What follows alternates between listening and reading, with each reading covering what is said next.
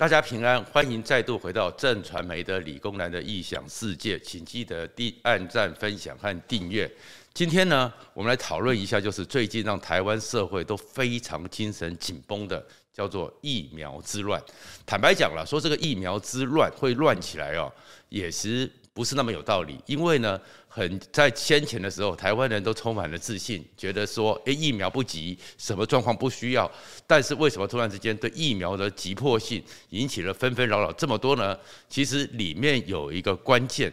关键叫做三教九流，你属于哪一流？因为现在这个疫情这个起来之后，啊，社区真的被攻破了，而攻破之后进入了第三级的警戒，所有人的生活才真真实实的感受到病毒入侵之后对生活和对整个所有的影响是这么的无远弗届。所以这个时候怎么解决这问题？疫苗，疫苗，疫苗。大家都知道疫苗是最后的解方，可是这疫苗呢出来之后，为什么大家还是会别的说政府不是告诉你有三千万了吗？不是应该是可以处理了吗？为什么大家这么急切呢？原因是因为呢，我们就是很多人开始想说我是属于第几类？我们可以看这张图呢，这是先前的时候 CDC 公布的，那当然现在根据一些情况有做一些调整。第一类。当然是要给我们三十三万的医护第一线人员，他们一定要保护好，保护好他们，才有保护好全台湾。再过来是防疫有关的人员，跟防疫里面还有社会安全，包含警察、包含消防队员、包含救护车，当然就要处理。当另外一个当然很重要的是，如果中共以疫谋统，在这个时候渡过台湾海峡，我们的军人当然也要守好台湾海峡。所以一二三四类。都是这一些状况，再过来呢，还有一类，第四类呢，是我们也看到最近很多的长照机构，很多的那个集中的老人家这边都出了状况，所以前面四类到军人这五类加起来已经有九十二万人，这九十二万人当然理所当然应该优先打疫苗，可是这九十二万人呢，就造成一个现在这个疫情给大家的压力，我们的死亡率越来越攀高。而死亡率攀高之后呢，其实有很大的一部分是第六类，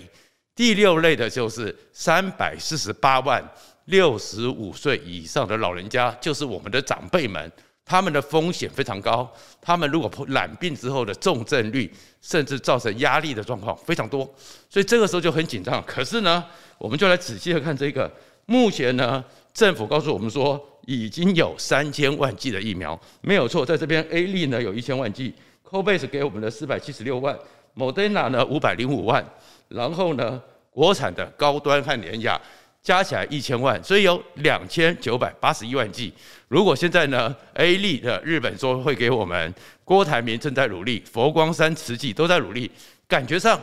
疫苗应该够啊。可是状况在于说到目前为止，这个都叫做账面项，就好像我们手上。想象的是，我将来考试可以考到几百分，可是目前为止只得到的就只有这么多。或我买个房子，这个房子是一千两百万，可是如果我的头期款只有十万，我手上现金只有十万，你就知道你这个房子再怎么看，可能你就有压力。因为目前为止，A 利给我们的十一万、十一点七万 G，，然后 COVAX 给我们的六十点九六，加上 Moderna 专机送过来的十五万 G，。到手的就只有八十七点六六万剂。刚刚讲的到军人这个前五类九十二万剂，恐怕都有些军人一人打一剂，八十七点六六都打不到。然后再过来呢，现在讲说，大家觉得这个很多时候台湾有百分之六十的人是做服务业的，就是我们现在看到压力最大的摊贩、咖啡厅、菜市场一些很小型的服务业。那他们在这个一个月、两个月，如果继续第三级下去，他们的生存、他们病死和饿死之间都成了极大的压力。然后，可是这个时候呢，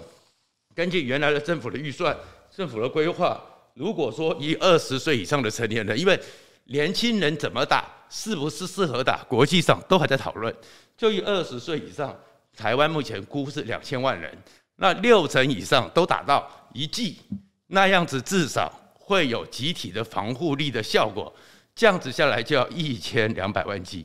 可是如果说你现在叫三级降到二级，专家们在都公开讲说，那至少要有三成人打到，两千万人打到三成，那叫六百万剂。可是六百万现在八十七点六六万剂，大家去看这样的一个差距有多少？所以为什么造成现在的一个压力？就是我要疫苗，我要疫苗，我要等到什么时候？然后当然很多人更焦虑的是什么？老人家六十五岁以上三百四十八万，十七类十四到六十五岁到以上，然后这些有一些慢性病，有一些比较危险群的，有三百八十几万，一路排到像我的这一个呢。五十几岁的人呢，叫做第九类，三教九流第九类，然后还有的呢，很多现在四十岁以下年轻人还没被排到，那他们能不能打到疫苗？如果不能打到疫苗，是不是永远暴露在这个风险中？所以今天的状况就是疫苗很重要，大家很急。可是很急的时候呢，这个时候呢，为什么引起纷扰呢？其实想尽办法，我们这过去五百多天戴好口罩、勤洗澡、做好保护。尽量把这个整个风险降到最低，可是为什么引起群情纷纷？就是还有一群火上加油的侧翼。我一直喜欢讲，又笨又勤快的侧翼，永远会坏事。首先，一个侧翼是整个呢，有一方面支持政府的、硬挺政府的侧翼，当然越来越火大。为什么？因为也有一些泛蓝的，就会出现一些奇怪的事情，比如说我们孙文学院的张亚中张校长。他竟然就是大家看了也傻眼了，说他有办法给我们一千万计，但是是来自于一个在中国大陆资本额只有十万元人民币的个人企业公司，在田田中央的一个奇怪非常小的旅馆，他就说这样的人可以给我们一千万计，大家觉得是傻眼了嘛？所以呢，很多人会开玩笑讲说，张亚中张校长真的是孙中山先生的信徒，为什么？因为孙中山以前的外号叫做孙大炮，孙大炮是来自于广东语，就是扯大炮、吹牛的意思。所以你这个时候还来乱这件事情，大家就很生气。然后另外一个，每个人都不知道自己什么时候能够打到疫苗，什么时候有一个比较安全的、有信心的保障。还有一位黄药师，黄昭顺。黄药师竟然也可以去打了疫苗，然后打了疫苗之后，竟然呢还这个这样子，就引起人家非常愤怒。那当然，黄药师呢是因为根据我们第五类、第四类讲说，长照机构的志工是可以优先打疫苗的，除非我们认为国民党就是一个属于长照机构，国民党就是一个养老院，所以像对国民党这么认真的黄昭顺，他有资格先打。这个都是让蓝军的人会让全世界很多很愤怒。那另外一个呢，中产阶级还有很多人也非常愤怒。为什么？我们可以看到不断的发起联署，不断的网络民调，就是因为有很多时候护卫的人呢，护卫政府、护卫 CDC 的人呢，讲话已经超越了基本的理智。基本上，如果他们的话都是对的。台湾绝对能够拿到二零二一年诺贝尔医学奖，因为很多他们的理论，现在全世界的学术理论都没有这回事。第一个，他们火上加油的是让很多人很生气，因为现在大家在挤疫苗、缺疫苗，很多人呢就出来这边谴责、谴责民众。当时叫你打的时候你不打，现在要骂政府说没疫苗。拜托，我们刚看到了八十七点六六万剂，军人不用讲。前面的医护、警察、消防员、机师打都不够，就算后来有开放一些，可以说是自费，那个自费是几万剂、十几万剂。那时候很多人想说，急着出国的人有需要人，我 OK，你先打。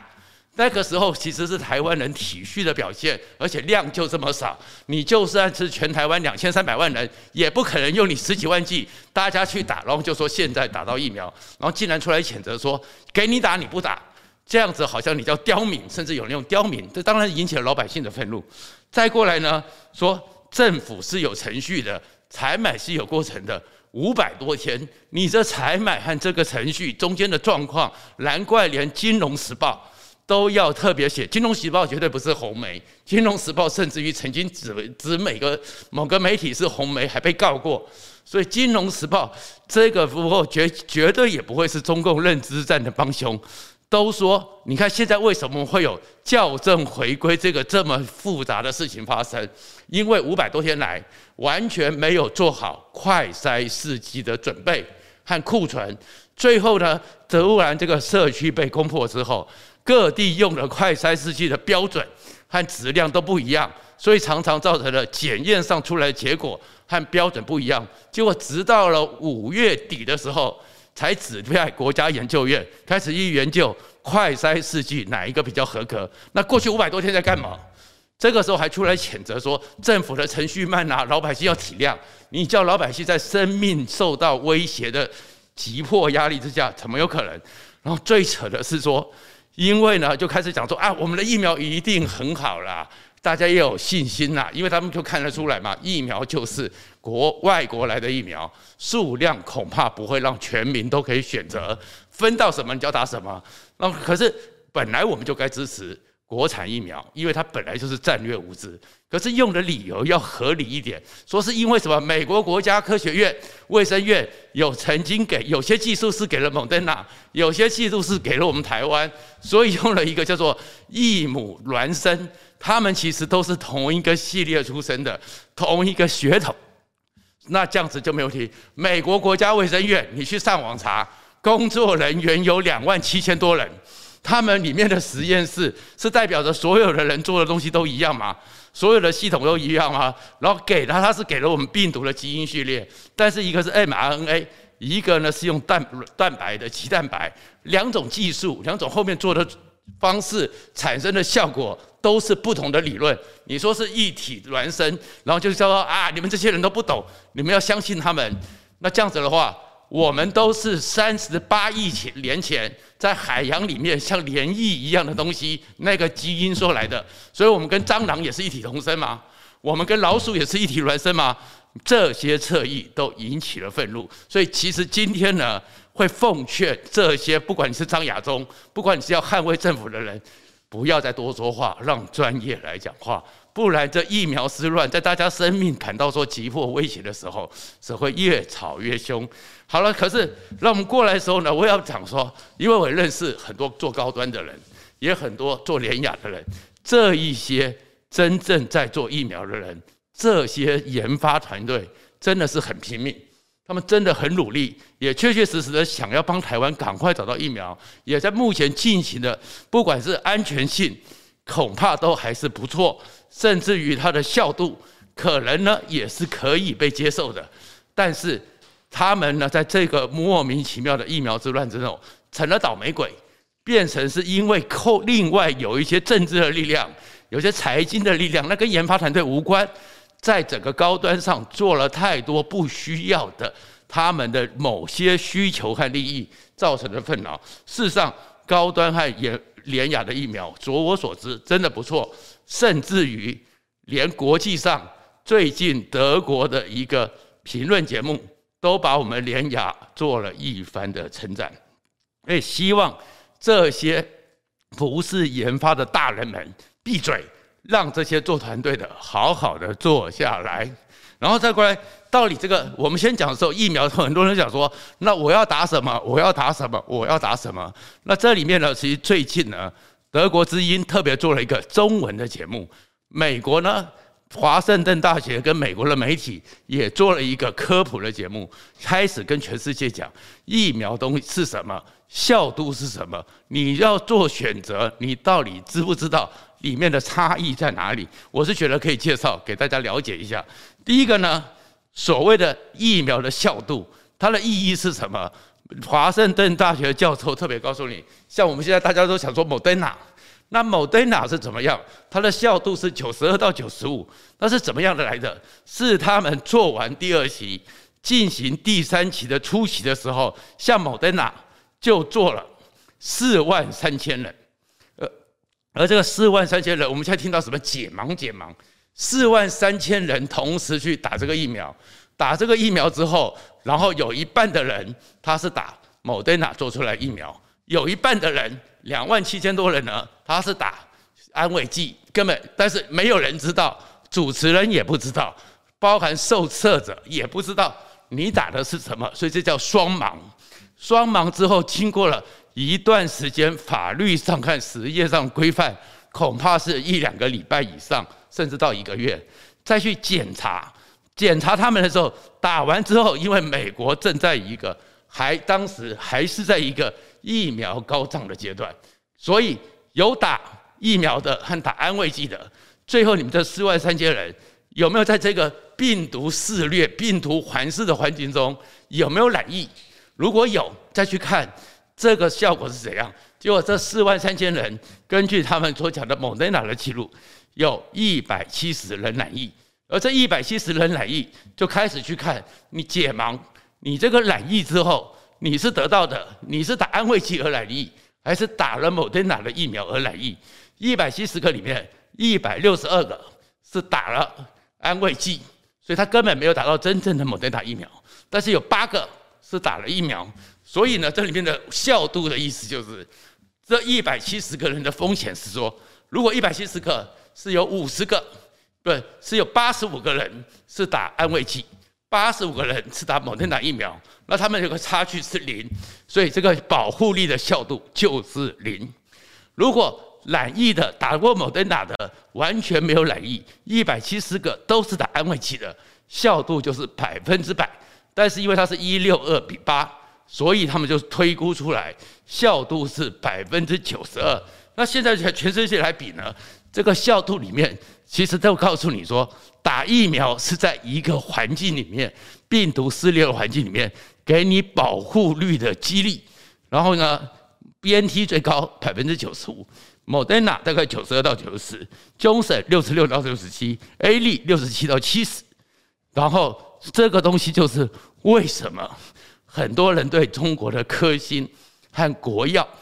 那么的没信心，因为智利做出来的。科兴曾经是百分之十三，那是什么意思？如果它跟莫德纳一样，因为科兴他们这些第三期正在进行的实验资料都没出来，但是我们用推估的话，就是如果科兴也是像美国一样，四万三千人，四万三千人里面去打之后，一百七十个染疫，一半一半，那打安慰剂的染疫是九十一个，打科兴的还是有六十九个。那这样子比例太高，所以保护力不足。然后再过来呢，疫苗也不是大家所想象的，打下去都一样，效果都不一样。里面呢是测验的环境也不一样，因为美国莫德纳在测试的时候是去年夏天，天气很热，湿度环境都有关系。但是如果你拿到了非洲，你拿到其他地方，拿到冬天。可能因为病毒的活跃性都会改变，所以像流感疫苗到目前为止，因为每年为什么都要打流感疫苗？到现在为止，只有它的效度五十到六十之间，所以每年都要打，因为它会变异。然后台湾呢，现在再来了联雅呢，他们认为台湾的联雅是有变处理面对变异的能力，所以对台湾的疫苗也不要那么担心，因为这个状况之下，他们它事实上疫苗现在有三种，莫德纳。还有那个 BNT，它用的是 mRNA。什么叫 mRNA？它 M M 是什么意思？Message 讯息，所以它是剪了一小段的讯息进到了细胞以后，像是告诉 RNA 说：“哎，这个地方。”然后它就会去根据这个讯息复制出类似病毒蛋白的东西，浮出到细胞的外面。那我们的抗体就会开始去抵抗它。所以这个是自己产生出来类似病毒，然后我们自己想办法去消灭它。这个是自体产出的抗体。再过来呢，棘蛋白或者是像 A 粒这个东西呢，是腺体或是棘蛋白，它是剪下一段病毒的类似蛋白注入之后，然后我们的感染力、我们的反免疫系统。感应到开始去处理它，让我们产生抗体。而至于中国的科兴和国药，那也是一个减毒，或他们叫做降活。那个实际说白了，用白话文讲，欧洲的教授教学，那个叫做尸体，就是把病毒的尸体